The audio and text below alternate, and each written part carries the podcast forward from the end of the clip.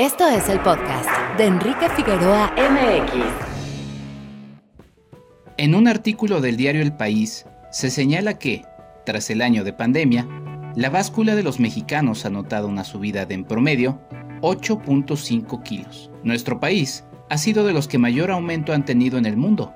El promedio mundial es de 6.1 kilogramos extra. El consumo de comida chatarra, el estar en casa y el tener la comida siempre disponible, así como la imposibilidad de cumplir con rutinas de ejercicio habituales, el padecer de ansiedad y la interminable incertidumbre que nos azotan, son tan solo algunas de las causas de tan repentino cambio de talla. En el mismo artículo del país, se menciona un estudio del Instituto Nacional de Salud de los Estados Unidos, en el que se dice que comer puede reducir las emociones negativas y puede llegar a ser una forma de evadir la realidad. Comer papas fritas, pan dulce, dulces, helados o postres llega a ser gratificante, pero también es contraproducente. Consumir esos alimentos nos hace secretar más insulina, por lo que el azúcar en la sangre baja y entonces necesitamos comer más carbohidratos. Esta dinámica se convierte en un círculo vicioso, porque si bien se distraen las emociones negativas, con el aumento de peso, estas regresan y se vuelven todavía más difíciles de vencer. Para el doctor Javier Quintero, licenciado en medicina y especialista en psiquiatría, lo mejor es optar por comer con cabeza en lugar de hacerlo con hambre. Para él, comer con hambre puede provocarnos el confundir ansiedad o tristeza con hambre. En cambio, Comer con cabeza significa hacerlo de forma planificada, cinco veces al día, sin saltarse ni una sola comida. Con cabeza, somos capaces de entender las emociones y buscar la solución, afirma el doctor Quintero. Pero piénsalo bien, a largo plazo, los efectos de un cambio de rutina a una más saludable solo pueden ser benéficos. Comer bien, que es en esencia la base de un buen estado físico, así como algunas rutinas de ejercicio que son muy efectivas y posibles en casa, son clave para atacar la otra pandemia, la de la obesidad, la del sobrepeso. Hace un año yo mismo decidí cambiar mi vida. Actualmente disfruto de los beneficios. Mi cuerpo rechaza ya la comida chatarra. El ejercicio me llena de energía y, sobre todo, me siento con muchos más ánimos para cumplir con cada uno de mis objetivos y sobre todo para salir avante con mis sueños y anhelos. Sí, te lo juro, Comer bien es todo lo que necesitamos. Es escuchar a nuestro cuerpo, convivir de mejor manera con él. No permitamos que el confinamiento nos provoque todavía más daño. Estamos a tiempo de reaccionar. Acudamos con profesionales para que nos guíen, pero primero, decidámonos a cambiar nuestras vidas para siempre.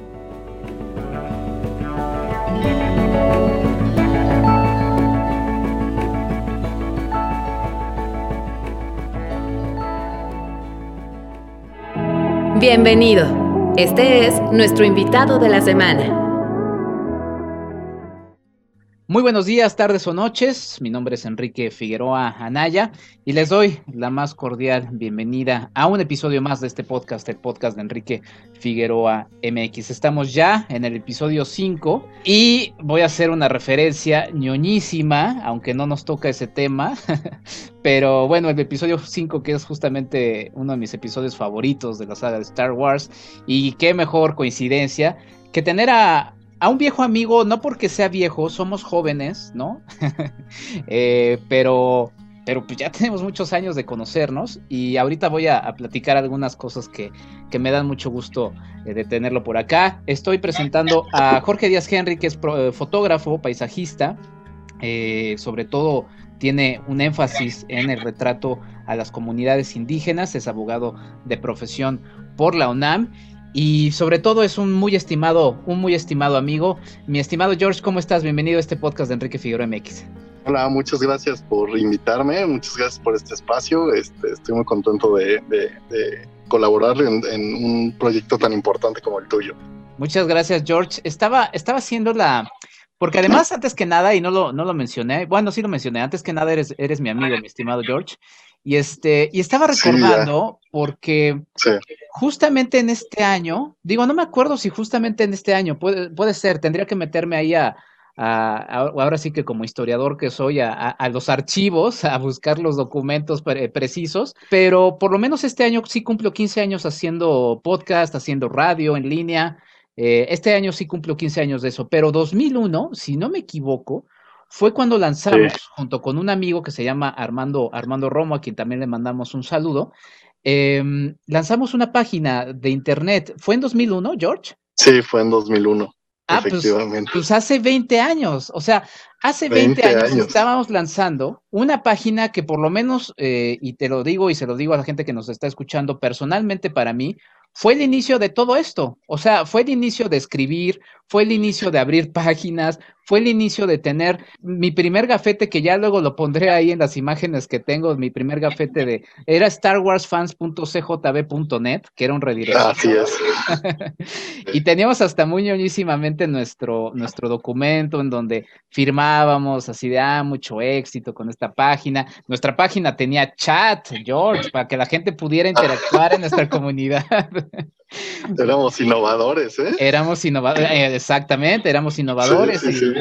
y, y, pues nada, a mí me trae mucho recuerdo porque también a partir de esa página hice mi primera producción de radio, que era en una presentación que tuvimos en, creo que ahí no, ni, ni tú ni, ni, ni Armans pudieron, pudieron ir, que era una... No, no pudimos ir en Linda Vista, en donde pude encimar mi voz sobre un eh, pues, sobre el, tema de la fuerza de, Star Wars, y era algo así como de, y de hecho sobre el, eh, sobre el tráiler de, del episodio 1, era así de cada fan tiene su página, cada fan tiene su ah, algo así, pero fue mi primera producción de radio, por así decirlo. Entonces, hay muchas cosas que me dan mucho, mucho gusto de tenerte por acá, George. ¿Qué recuerdas de esos días? sí, qué, qué recuerdos, pues que más que nada nos, nos este, unió esa fascinación por las películas de Star Wars. Y este, y pues ahí, ahí se, se, ajustó nuestra amistad, ¿no? Te recuerdo que también fuimos a un concierto de gorilas, ¿te acuerdas?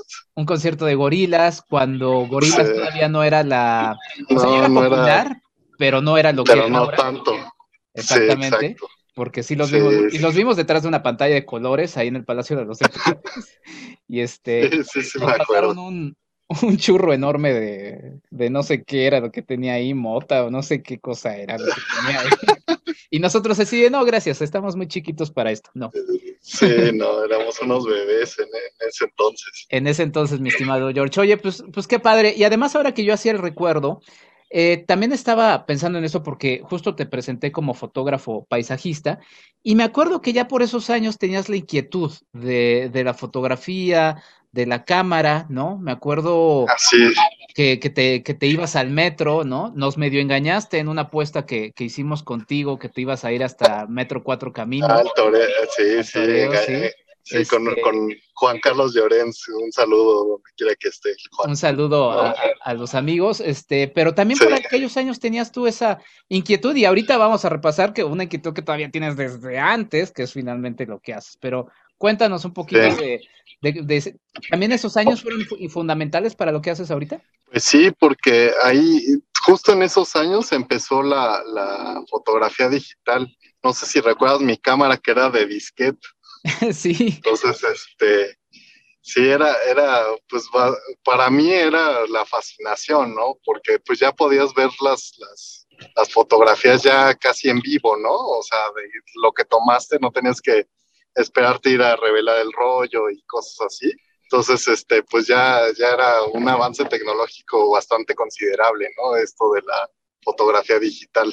Entonces, este, pues fue muy, muy padre. Sí, esos años fueron cruciales por, debido pues, a este avance tecnológico. Ahí me metí más de lleno a, la fotografía, ¿no? Solo tenía que conseguir bastantes disquetes y que no se trabaran, pero fuera de eso, este, pues sí, sí, este, fue, fue bastante, bastante bueno ese, esos momentos de, en, el que descubrí la fotografía digital. Y bueno, ya a partir de eso, pues ha ido evolucionando bastante. O sea, ya, ¿qué, capacidad tenía un disquete, Kike? Como... No sé, no llegaba ni al mega, o sí llegaba al mega, no. No, quién sabe, era bien, bien poquito lo que, lo que guardaba un disquete y ahora pues hay tarjetitas mini de 128 gigabytes, ¿no? O 256 creo, ya hay este, este, memorias, ¿no? Entonces, pues sí, sí ha sido un, un avance impresionante y ahora con la revolución de los drones, pues te da otro, otra perspectiva, ¿no? Completamente diferente, cosa que en el 2001 pues ni siquiera veías este, venir, ¿no? O sea, era algo de ciencia ficción. Bueno, que ya... lo, lo, platicábamos, pero justamente en esta, en esta fascinación que tenemos por, por Star Wars, apenas en esos años estaba filmando la primera película 100% digital, que sería ya finalmente el episodio 2 de, de Star Wars, y un hombre tan innovador como George Lucas, pues ya estaba haciendo haciendo eso que, que sí, mira, también te voy a platicar nada más para que no, para que nos traumemos un poquito más con las edades, mi estimado George. Vengo de grabar un programa con, con, con, unos niños que tengo que se llama Luces Cámara Niñas, Niñas y Niños. Y pues sí, alguien decía, nuestro invitado decía, pues es que nosotros somos del siglo pasado y estos niños son de este siglo, y dices, ay, sí es cierto. Entonces, este, qué horrible, qué horrible suena eso, ¿eh? suena, suena feo, pero pero lo, recordó y, y, de todas maneras, bueno, quiero que chequen, la gente que nos está escuchando, entren a Jorge Henry, Henry con, con H, que es el, el Instagram de, de, Jorge Díaz Henry, del buen George.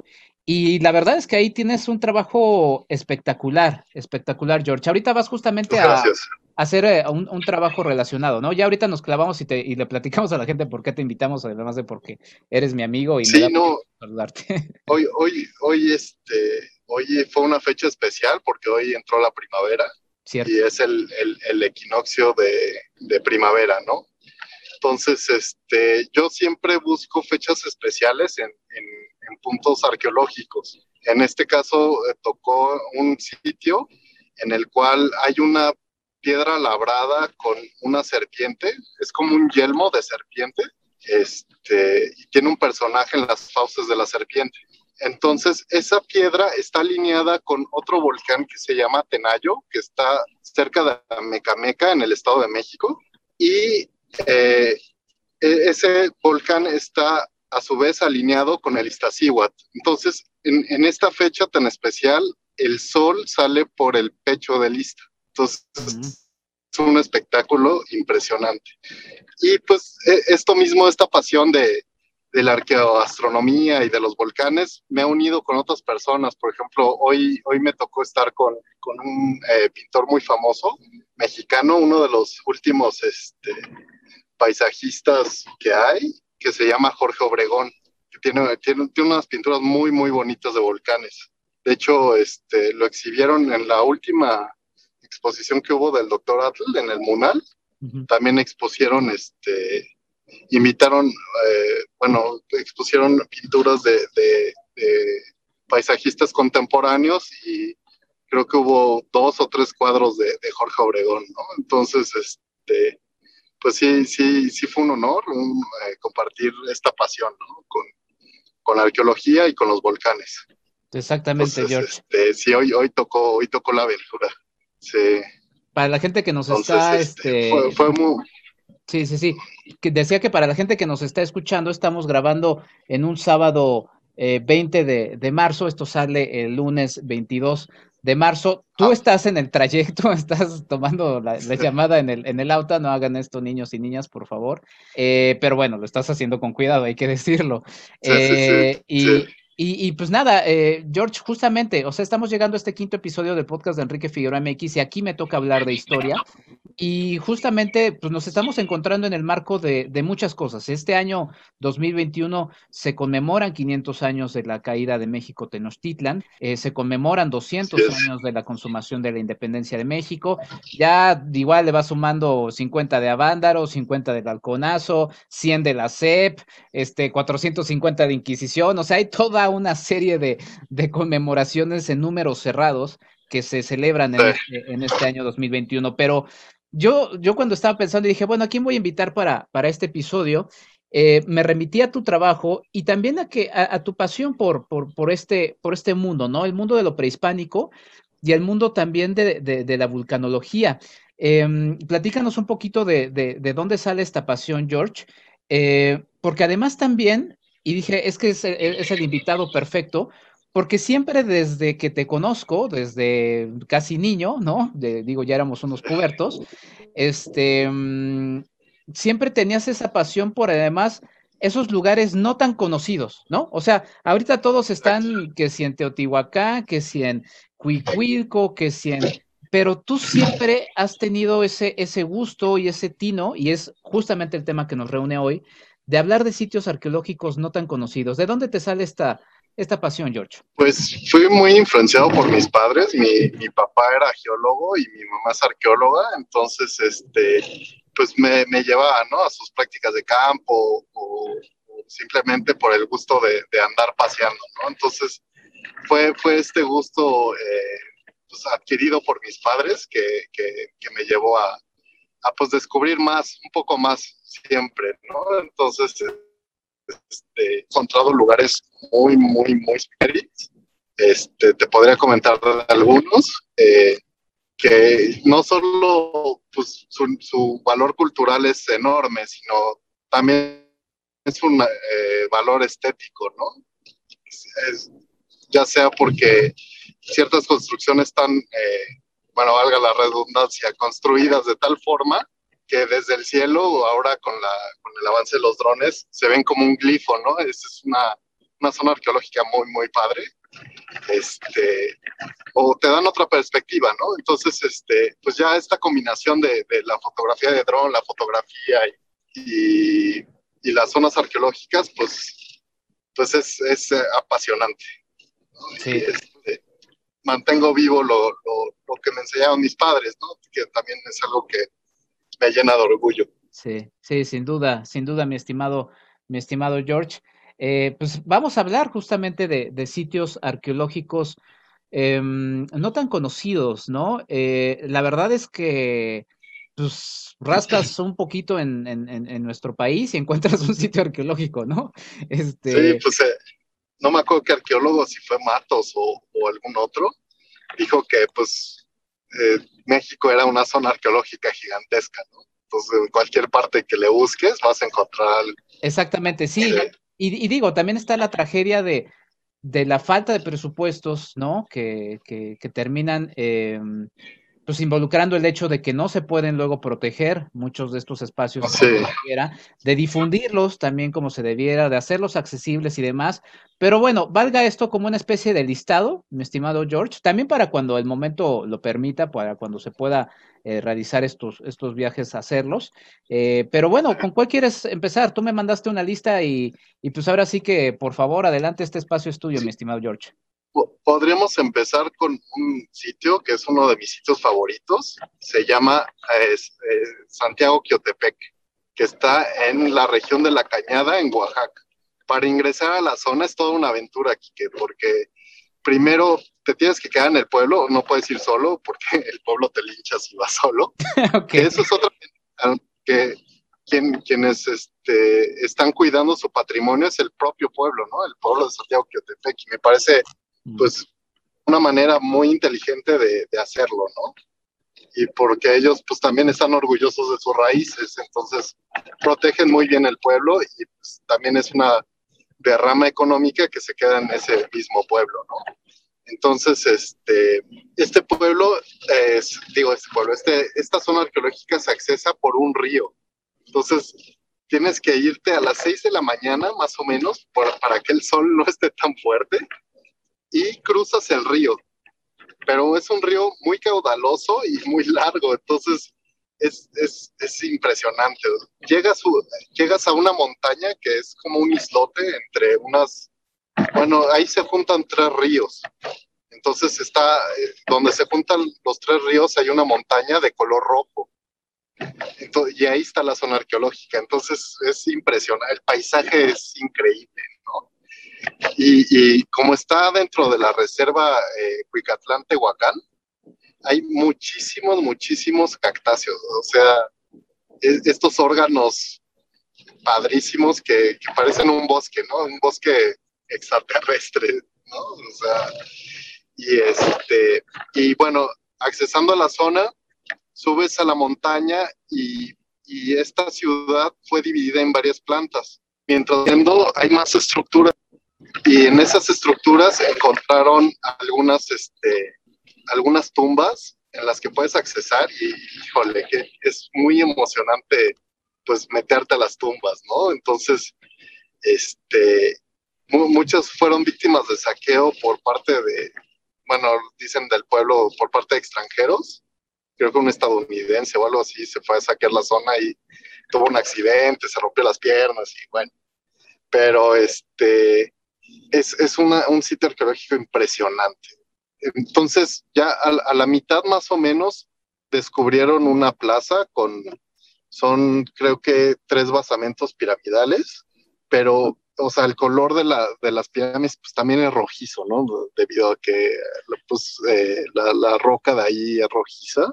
Entonces es muy, muy, muy padre. Y se ve cómo interactuaron con la misma eh, geografía, bueno, la, eh, la, forma de la montaña, ¿no? Y hicieron bardas de tal manera que se mimetizan con la, con la, con la montaña y es, es muy, muy, muy padre. Este sitio, al parecer, es zapoteca, es contemporáneo a Montalbán, ya en sus últimas etapas. Y hasta arriba está uno de los eh, eh, juegos de pelota en, la cima de la montaña un, juego de pelota muy grande que en, en una de sus paredes, o sea, la, la, pared corta el cerro y es una pared como de 30 metros. Es impresionante lo que hicieron ahí. Entonces, este, y está alineado con eh, el, el, atardecer del 21 de diciembre. O sea, exactamente donde, donde está el juego de pelota, eh, se pone el sol en, en, en, esa fecha, ¿no? Entonces, además de, juego de pelota y de su impresionante pared, es este, un marcador astronómico. Entonces, este, y atrás de la, de la zona de, este juego de pelota está una tumba que aún conserva estuco. Este, el estuco era un recubrimiento, las pirámides no estaban así pelonas eh, eh, con piedra, ¿no? sino tenían un recubrimiento al parecer es, creo que cal con baba de nopal o algo así, y, con eso recubrían los, este, los edificios. Entonces esta tumba aún conserva sus, paredes este, cubiertas con, con, este estuco y tiene todavía pintura roja, que pues me parece fascinante, o sea, y te, te metes a la tumba y no, no, es una sensación padrísima.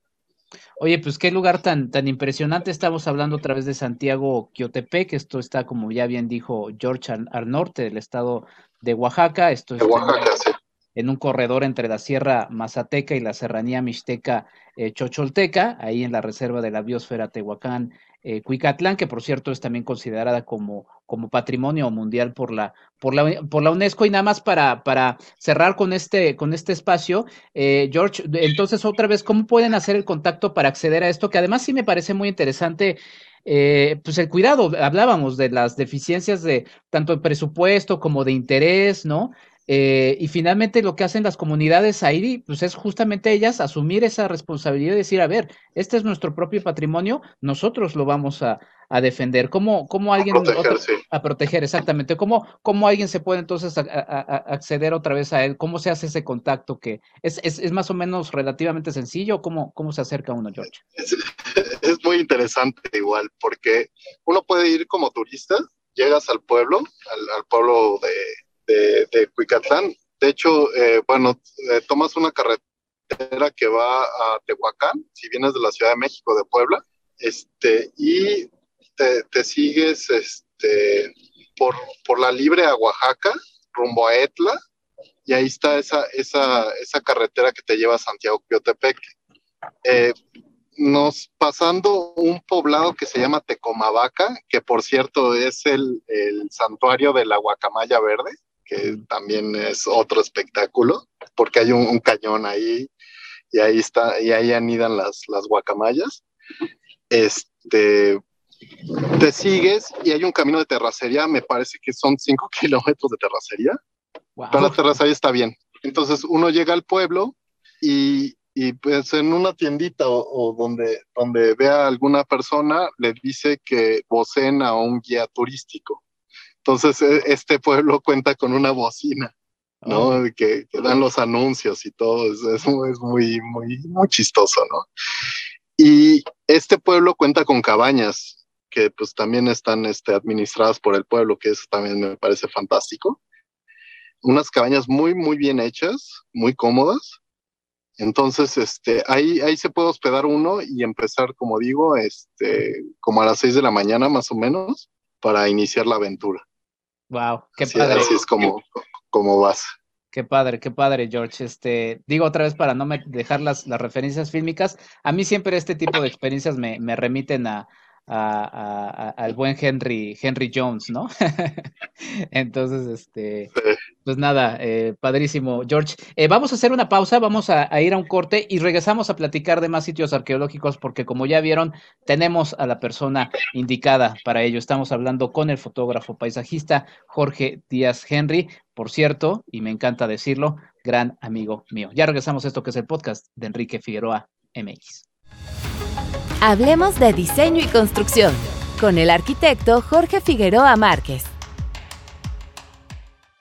El proyecto ejecutivo se compone de diversas disciplinas. Además del proyecto arquitectónico, que es la base fundamental, está entre otros el proyecto estructural. El proyecto estructural es un conjunto de operaciones que permitirán determinar las características de la estructura de un elemento de construcción, para que tenga seguridad contra el colapso, para que se comporte satisfactoriamente en condiciones de servicio y para que mantenga un costo dentro de los límites razonables. Con base en el diseño arquitectónico, el estructurista prueba distintas formas estructurales y distintos materiales. Considera pesos propios, pesos debido al uso de la construcción, entre otros, Idealiza la estructura para poder analizarla. El principal factor para definir la estructura final es el buen funcionamiento estructural, sobre todo en zonas sísmicas. Se analizan el comportamiento de la estructura con las principales acciones que lo afectan, como son la acción de la gravedad, que viene siendo el peso propio de la construcción con todos sus componentes, como son la obra negra, los acabados, las instalaciones y los equipos. El peso del mobiliario y sus ocupantes, la acción de la actividad sísmica y el viento, que dependen mucho de la cercanía a la costa. Hay casos en los que las vibraciones ocasionadas por el funcionamiento de equipos y el oleaje, entre otras, también deberán ser tomadas en cuenta. La tranquilidad de los ocupantes, de los propietarios y de los responsables de la obra dependen enormemente de un buen proyecto estructural. Hasta la próxima.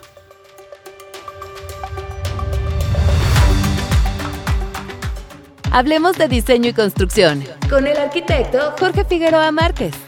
Sigue a Marc y Mazá en arroba marquiamx en Facebook y en Instagram.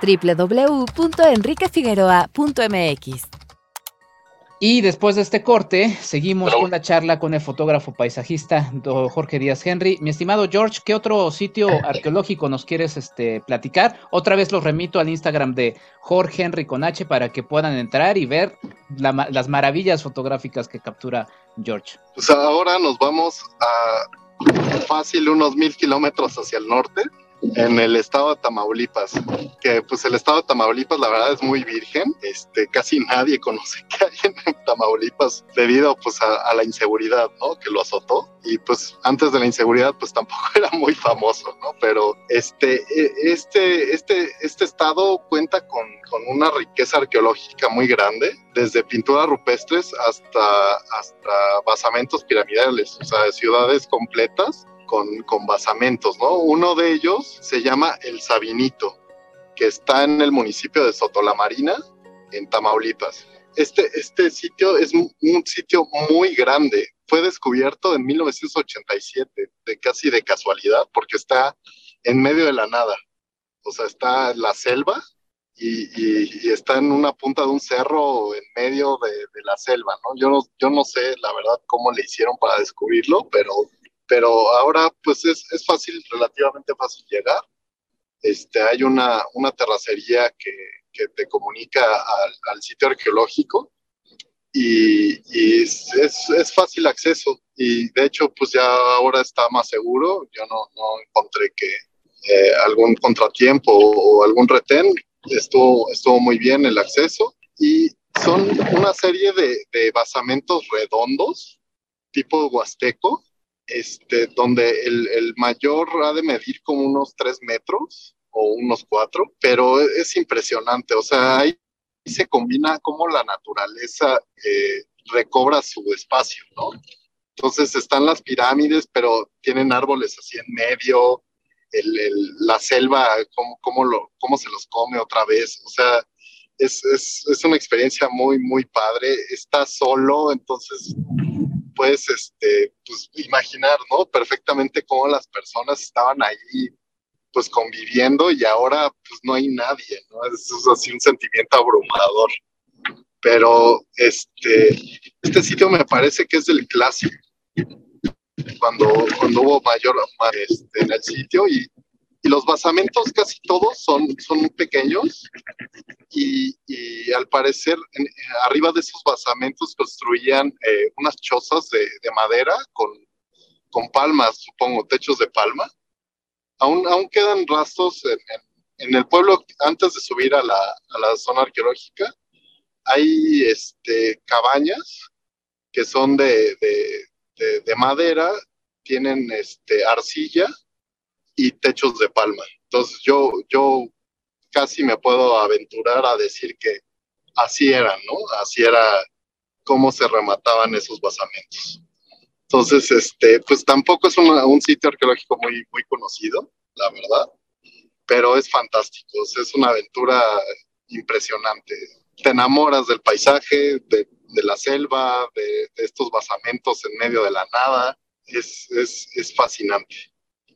Y, qué interesante que menciones este Tamaulipas, justamente por esto que destacas, George, porque como bien dices, eh, es una zona que, que no nos remite eh, a nivel este, general a, presencia de, de, sitios arqueológicos, ¿no? Como bien dices, también lamentablemente nos remite a otro tipo de, de, de situaciones, ¿no? Pero, pero resulta muy interesante poderlos, poderlos rescatar. Está, eh, pues se toma que la carretera 70 que va de Ciudad Victoria a Soto la, la, Marina, en la ubicación se indica en el kilómetro 96, existe una señal que anuncia al ejido el Sabinito, se dobla a la izquierda por la derecha revestida un kilómetro hasta llegar al ejido y de ahí se continúa cinco kilómetros por un kilómetro. Sí, son cinco kilómetros de...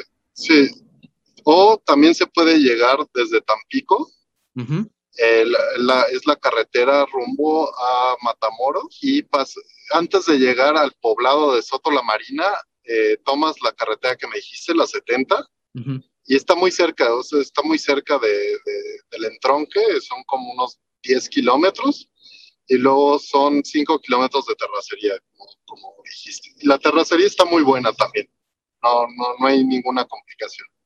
Puede llegar en coche perfectamente. Pues sí, nada sin destruirlo. Sin destruirlo, exacto, sí, ¿no? Y, de todas maneras no, no dejan de, llevar su agua, su, su protector, ¿no? Su, su, su, su, ropa cómoda, ¿no? Pues, pues protector no tanto, porque como, como te dije antes, está cubierto de la selva, o sea, hay muchísima sombra. Qué padre. Entonces, este, sí, es, es, es un, un, lugar maravilloso para visitar.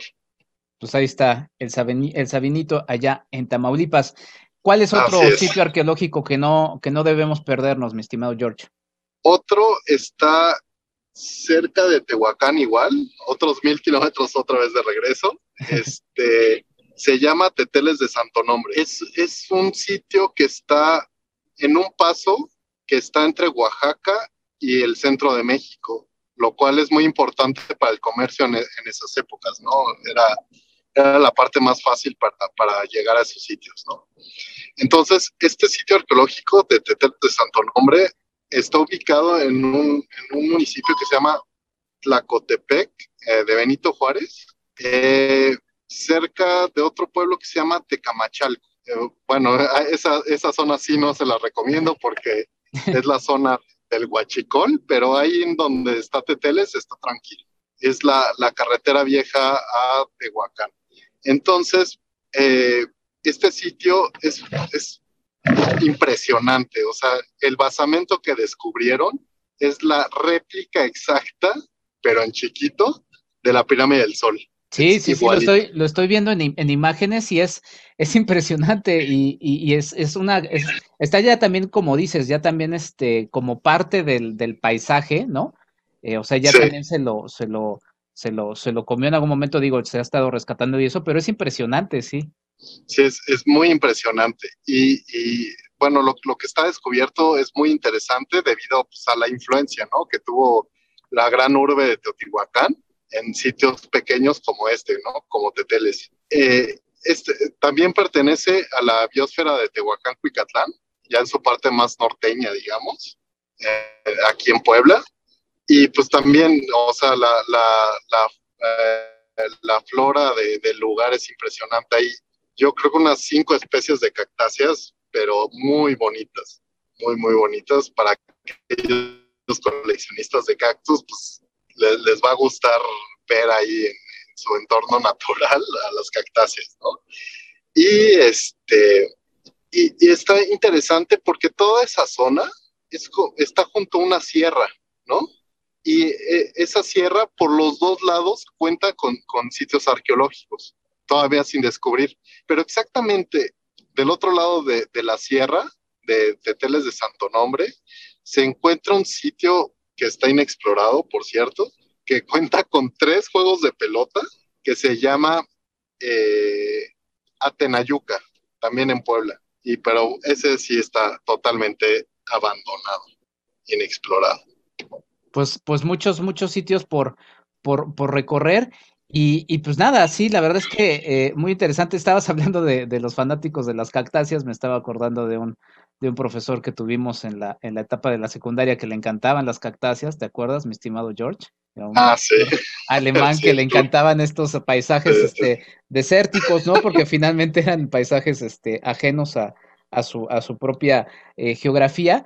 Y, y, y, quería que, que, mencionaras un poquito sobre lo de Teotihuacán. Digo, eh, ahorita estamos hablando de sitios este, eh, poco conocidos, pero sí me gustaría que, nos contaras un poco de la enorme influencia de Teotihuacán, porque pues sigue siendo un sitio que nos sigue dando noticias y noticias y vamos encontrando muchas cosas que siempre tienen en referencia a Teotihuacán. Antes de hablar de Teotihuacán y de su influencia en casi toda Mesoamérica, eh, un paréntesis, la región que está Teteles de Santo Nombre es la región Miguigua o Popoloca, que son uno de, de, las primeras etnias que, que, vinieron a América, de hecho es de las más antiguas, ¿no?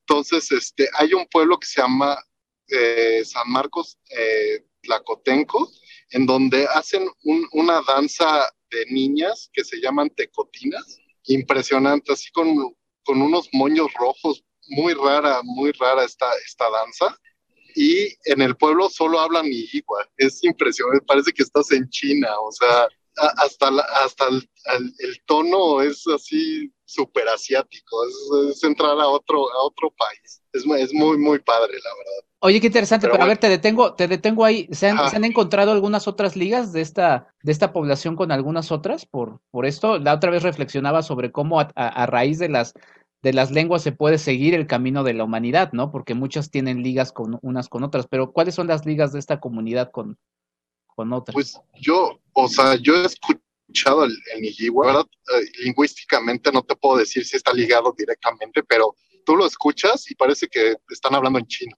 chino mandarín, o sea, igualito. Entonces, eh, yo creo que este tipo de, de, de, lengua o la lengua niyigua no sé si de, esta, de esta lengua, que es muy antigua, derivó el mixteco, por ejemplo. Y como comparten la región, es muy probable que sí, ¿no? Entonces, este, pues sí, sí, es, es, algo interesante seguir, seguir este, las raíces lingüísticas de, esta, de este idioma, ¿no? Del Nigiwa, para, para ver qué, desde dónde, ¿no? Desde, desde qué momento eh, pudo haber eh, surgido esta lengua, ¿no? Sino desde Asia, podría ser, ¿no? De, de los primeros pobladores que vinieron aquí, quizá hablaban ese idioma. Entonces, este, pues sí, es, es, muy interesante, la verdad. Y pues por la región está, está eh, la cueva donde descubrieron el primer teocintle, el primer maíz ya domesticado. Entonces, pues también creen que, que fueron este, gente popoloca la que habitó en esa cueva, ¿no? Entonces, este, es, es muy interesante, la verdad. Toda esa región es muy interesante. Qué, qué, padre, George. Y la influencia de, Teotihuacán, porque pues los, los mexicas pasan y, y, se le encuentran y dicen, wow, ¿qué es esto, no? Pues hay, hay, este, leí un artículo de León Portilla que decía que los mexicas eran los propios teotihuacanos que regresaron, ¿no? Que se mm. fueron al norte y regresaron a su, a su tierra, digamos, ¿no? Porque el, expansionismo teotihuacano abarcó muchos kilómetros, o sea, hay, hay cosas teotihuacanas eh, hay, hay, unos eh, petrograbados que son unas, eh, unos círculos punteados con cruces. Eso es de, de, Teotihuacán así, pues es muy característico de la cultura, ¿no? Y encuentras ese tipo de, de grabados en Durango, en Zacatecas, y al sur hay uno en Huachactún, en el, en el Petén, ¿no? Entonces, este, pues ahí podemos así más o menos ubicar que el expansionismo eh, teotihuacano abarcó muchísimo, ¿no? Tanto así que, pues en las estelas mayas se refieren muchas veces a Teotihuacán, ¿no? a, a, personajes teotihuacanos, como la estela 5 de Huachactún, como la estela 31 de Tikal, o como el altar Q en Copán, además de que todos los eh, restos arqueológicos eh, al sur de Guatemala son teotihuacanos, no, no, no, se puede, no se puede negar. O sea, son cerámica estilo teotihuacana, pero innegable, ¿no? Sí, Entonces, de hecho, hasta hay un, un sitio, un sitio en, en, Costa Rica, imagínate. Wow. En, por el Golfo de Nicoya, que al parecer ahí había restos de, de un sitio teotihuacano. También encontraron eh, como vasijas estilo maya, pero con motivos teotihuacanos. Entonces había como una mixtura entre lo maya y lo teotihuacano en ese sitio. Entonces es, es muy interesante, ¿no? Y tan lejano. Sí, sí a mí, a mí me, sí. me, me, impacta y me interesa siempre mucho Teotihuacán, porque sí, digo, en el imaginario general, pues siempre se habla, se habla de los mayas, ¿no? Eh, digo, no, no vamos a negar su, su importancia y relevancia, ¿no? Eh, en un contexto como el de la Ciudad de México, pues también siempre se habla de los mexicas, pero Teotihuacán, pff, o sea, la verdad es que la, la, la, la importancia, la relevancia, la riqueza eh, es, es, es, innegable y como dices, su influencia pues va, va muchos, muchos kilómetros más allá de, de su propia... Y bueno, podríamos hacer un, un, un programa especial sobre Teotihuacán. Ah, sí. Lo hacemos y si se... No, puede, lo hacemos sí, Claro, pero este, bueno, otro, otro dato curioso es un eh, en Tikal hay un, hay un, una parte de la ciudad de Tikal que los arqueólogos gringos le pusieron Lost World o algo así, el mundo Y en ese, en, en uno de, de, las plazas, las plazas son tipo teotihuacanas, que tienen un basamento piramidal chiquito uh -huh. en medio de la plaza pues en medio de esa plaza encontraron un mascarón grande, tipo teotihuacano, y un marcador de juego de pelota, que, que es este, como un círculo arriba eh, eh, y abajo tiene una bola, eh, remata con un faldellín y hasta abajo para, para mantenerlo parado tiene un cilindro. En el cilindro viene un texto jeroglífico que cuenta la historia de un personaje que no es maya que le, le, apodan Búho Lanzadardos. Y al parecer era el rey de Teotihuacán. Wow. Pero también eh, junto, a, junto a este glifo aparece un glifo de una montaña con el símbolo, símbolo de algodón arriba, o de, de blanco, y un 5. Entonces el lugar es 5 montaña nevada, no manches. Entonces, pues es aquí, ¿no? Ajá. Es aquí en el centro de México, pues donde más hay montañas cerca, ¿no? Entonces, así con nieve, pues al parecer es una referencia a la Sierra Nevada del Popo y el Vista, ¿no? Entonces, es algo muy, muy interesante. Qué, qué padre, y además, este, sí. Qué padre como, como, nos lo cuentas, George, porque justamente, pues a uno se le enchina la piel, a uno se le enchina la piel, se emociona justamente con este tipo de, de historias, y, y, bueno, vamos a, a, continuar con otro sitio arqueológico de los de, de los de claro. la lista, no nos los vamos a acabar, pero pues a, a, ver cuál otro alcanzamos, George, ¿cuál otro nos invitas? Pues ahora nos vamos al estado de Veracruz, eh, cerca de Tajín, de hecho, del, del sitio de Tajín, eh, cerca de Papantla, que se llama Cuyuxquiwi al parecer este sitio, este, sitio también es, es, estéticamente muy, muy bonito, porque está en un paredón de, de, una, de una montaña arenisca. Al parecer, parte de la, de la ciudad prehispánica quedó sepultada por este, por este cerro, ¿no? Por las lluvias y todo eso. Se encuentra cerca del río Tecolutla, en, en, en un valle donde al parecer se inunda, se inunda mucho yo creo que por eso hicieron la, la, la, la, ciudad este, en el cerro, ¿no? Para evitar esto. Y este, es, es un sitio arqueológico donde los arqueólogos, la verdad, tuvieron el tino de dejar una, una de sus pirámides eh, medio descubierta y está enmarcada con la vegetación y es impresionante, es muy, muy bonita. También a lo, palenque, ¿no? A lo palenque. a lo palenque. Y, cuenta con, con, un basamento piramidal eh, mediano. Bueno, pues sí es, es, un poco grande. Este, a ver, es un sitio pequeño, pero, pero vale mucho la pena. O sea, el paisaje es precioso se ve todo el valle este, de este río Tecolutla. Y, este, y tiene una historia interesante porque al parecer cuando, cuando Tajín fue abandonado, tuvo un gran eh, eh, crecimiento esta ciudad de Cuyuxquiwi, ¿no? Entonces este, estamos hablando del, del epiclásico, que es más o menos del 900 al 1100 después de Cristo. Y este es un sitio totalmente totonaco y pues es, es, es una chulada ir ahí, la verdad o sea, el paisaje está entre, entre eh, sembradíos de, naranjas, entonces pues si tienes sed un poco, pues puedes cortar ahí unas naranjitas y, te las puedes comer, ¿no? Pero este, y además en el camino, fuera, fuera de que sea prehispánico, hay un puente de, los años 60 más o menos, de, de metal, así tipo San Francisco. Ajá y está muy interesante. Es, es, un puente que el piso es reja, entonces te da mucho miedo cruzar, la verdad. Pero el paisaje es impresionante del río Tecolutla, es, es este, sin igual. Y pues llegar a, la zona arqueológica también es, este, es muy bonito, muy bonito. Y como está en lo alto, pues te digo que el paisaje es precioso y combinado con los basamentos es, es, es, es único. Tengo, tengo una especie de, de, agorafobia, eh, miedo a los espacios abiertos, a los puentes, ¿no? Por ejemplo, los peatonales, luego me da cierto terror. Y ahorita que lo dices, pero finalmente el, el, premio, la recompensa, pues es este, vale la pena. Entonces, eh, pues ni modo, a, vencer los, los miedos. Y si algo nos ha enseñado esta etapa es, es justamente a vencer esos, esos miedos. No, yo, yo cuando, cuando crucé, yo solo llegué hasta la mitad, este. pasito a pasito, o sea, así como, como, como anciano, porque sí tenía muchísimo miedo igual. Oye, este, antes de, de, acabar, em, porque estábamos hablando justamente de esto, ¿no? De la conservación, de la difusión.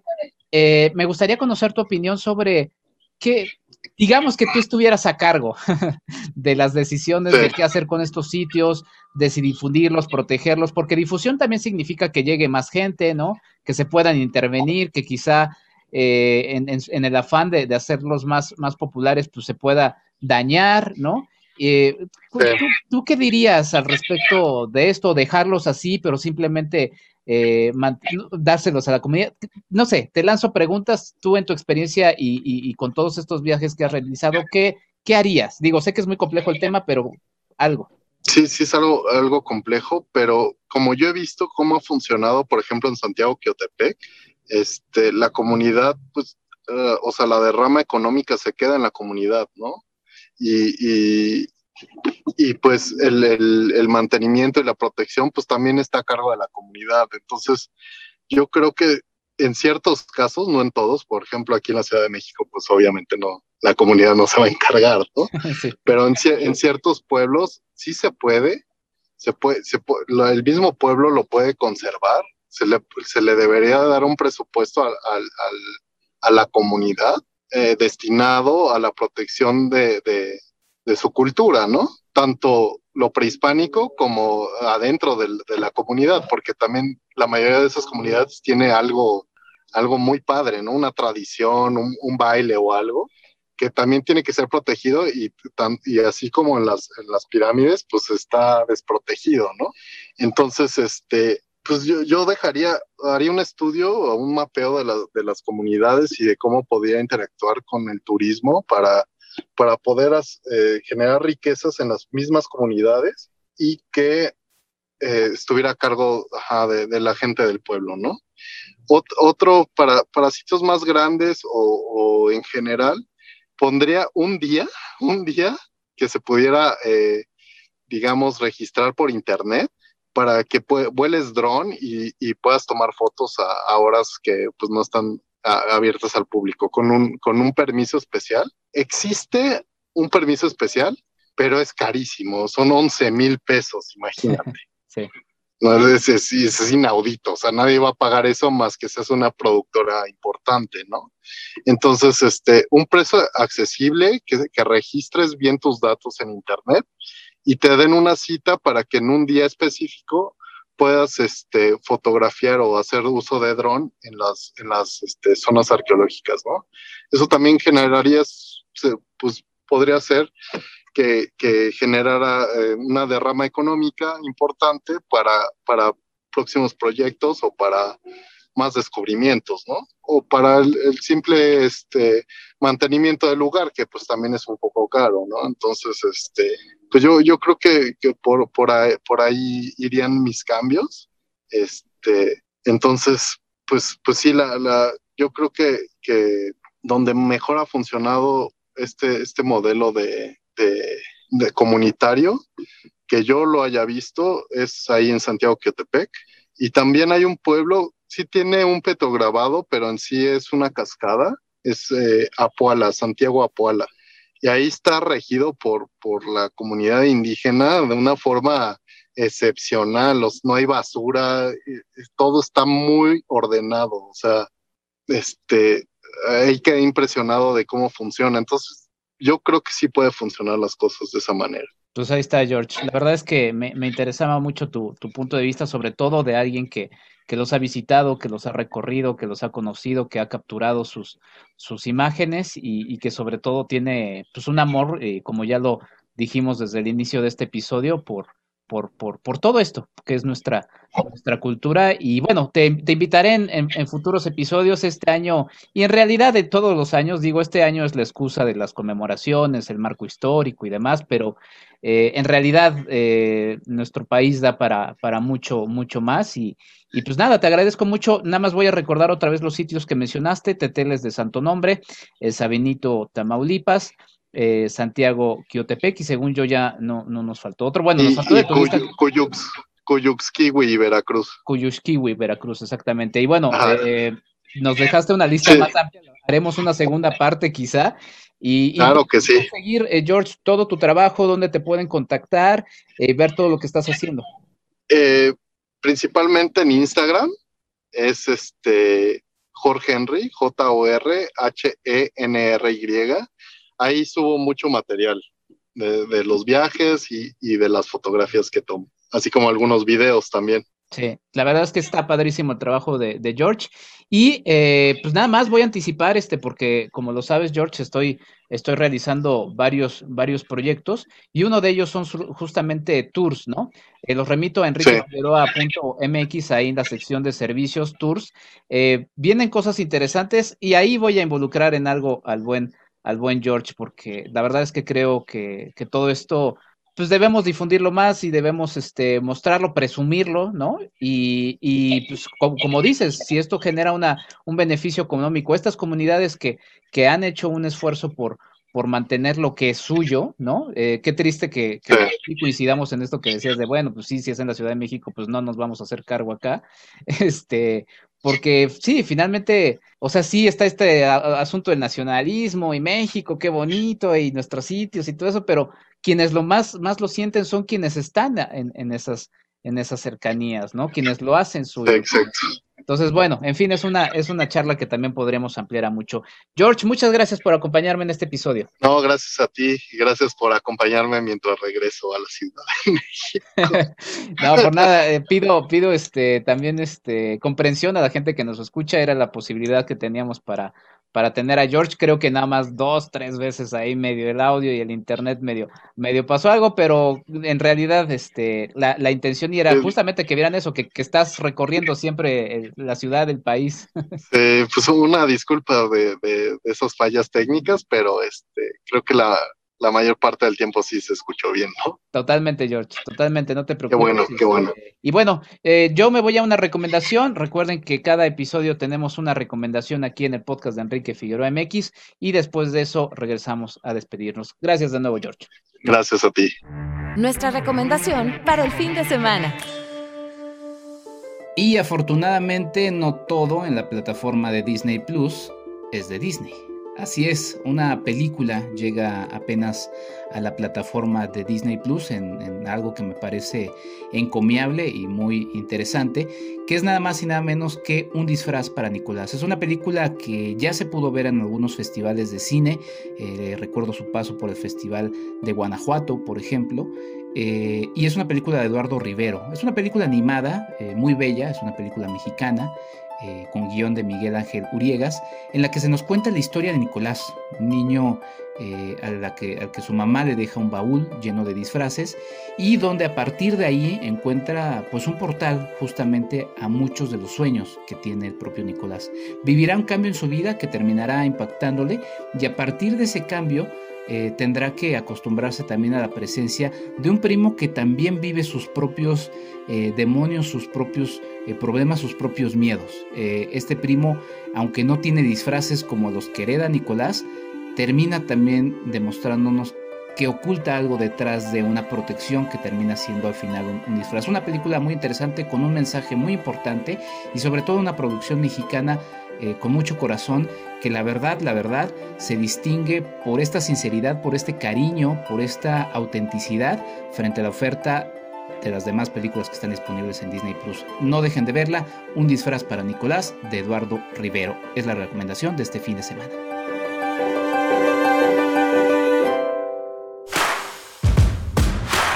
arroba Enrique Figueroa MX en Facebook y en Instagram. ¿Quieres ayudarnos a hacer más contenido? Tu apoyo es fundamental. Entra a www.patreon.com diagonal Enrique Figueroa MX y elige entre las muchas recompensas que tenemos para ti. Desde un agradecimiento en este podcast hasta tu participación en un cineclub en línea donde tú puedes elegir el tema. Además de 50% de descuento en nuestros cursos, talleres y tours. Únete, sé parte de esta comunidad.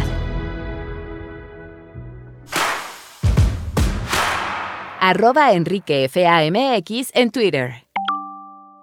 Y así termina un episodio más de este podcast, el podcast de Enrique Figueroa MX. Muchas gracias, muchas gracias a mis Patreon, eh, Claudia Villegas y Ligia Plácido. Muchas gracias por ser mecenas de este proyecto. Eh, con su ayuda, eh, pues terminamos sumando mucho, mucho contenido a través del canal de YouTube, a través de este podcast, a través del sitio. Todo lo pueden checar en www.enriquefigueroa.mx. Muchas gracias y también muchas gracias a ustedes que se detienen a escuchar este podcast, que le han estado dando clic, play y que se detienen también a comentar. Les agradezco mucho, eh, este esfuerzo continúa y seguimos sumando más información a través de los distintos ejes que forman parte de este podcast y de este proyecto, ¿no? que es historia, cine y educación. Hoy tocó historia y la próxima semana tocará educación. Sin más, yo soy Enrique Figueroa Anaya, nos escuchamos en un próximo episodio. Cuídense, cuídense mucho y sigan disfrutando de su día a día. Hasta la próxima.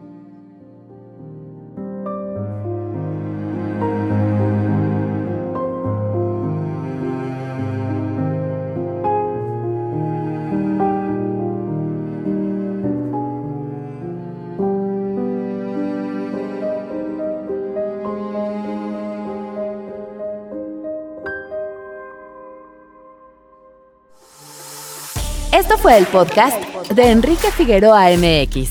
Hasta la próxima.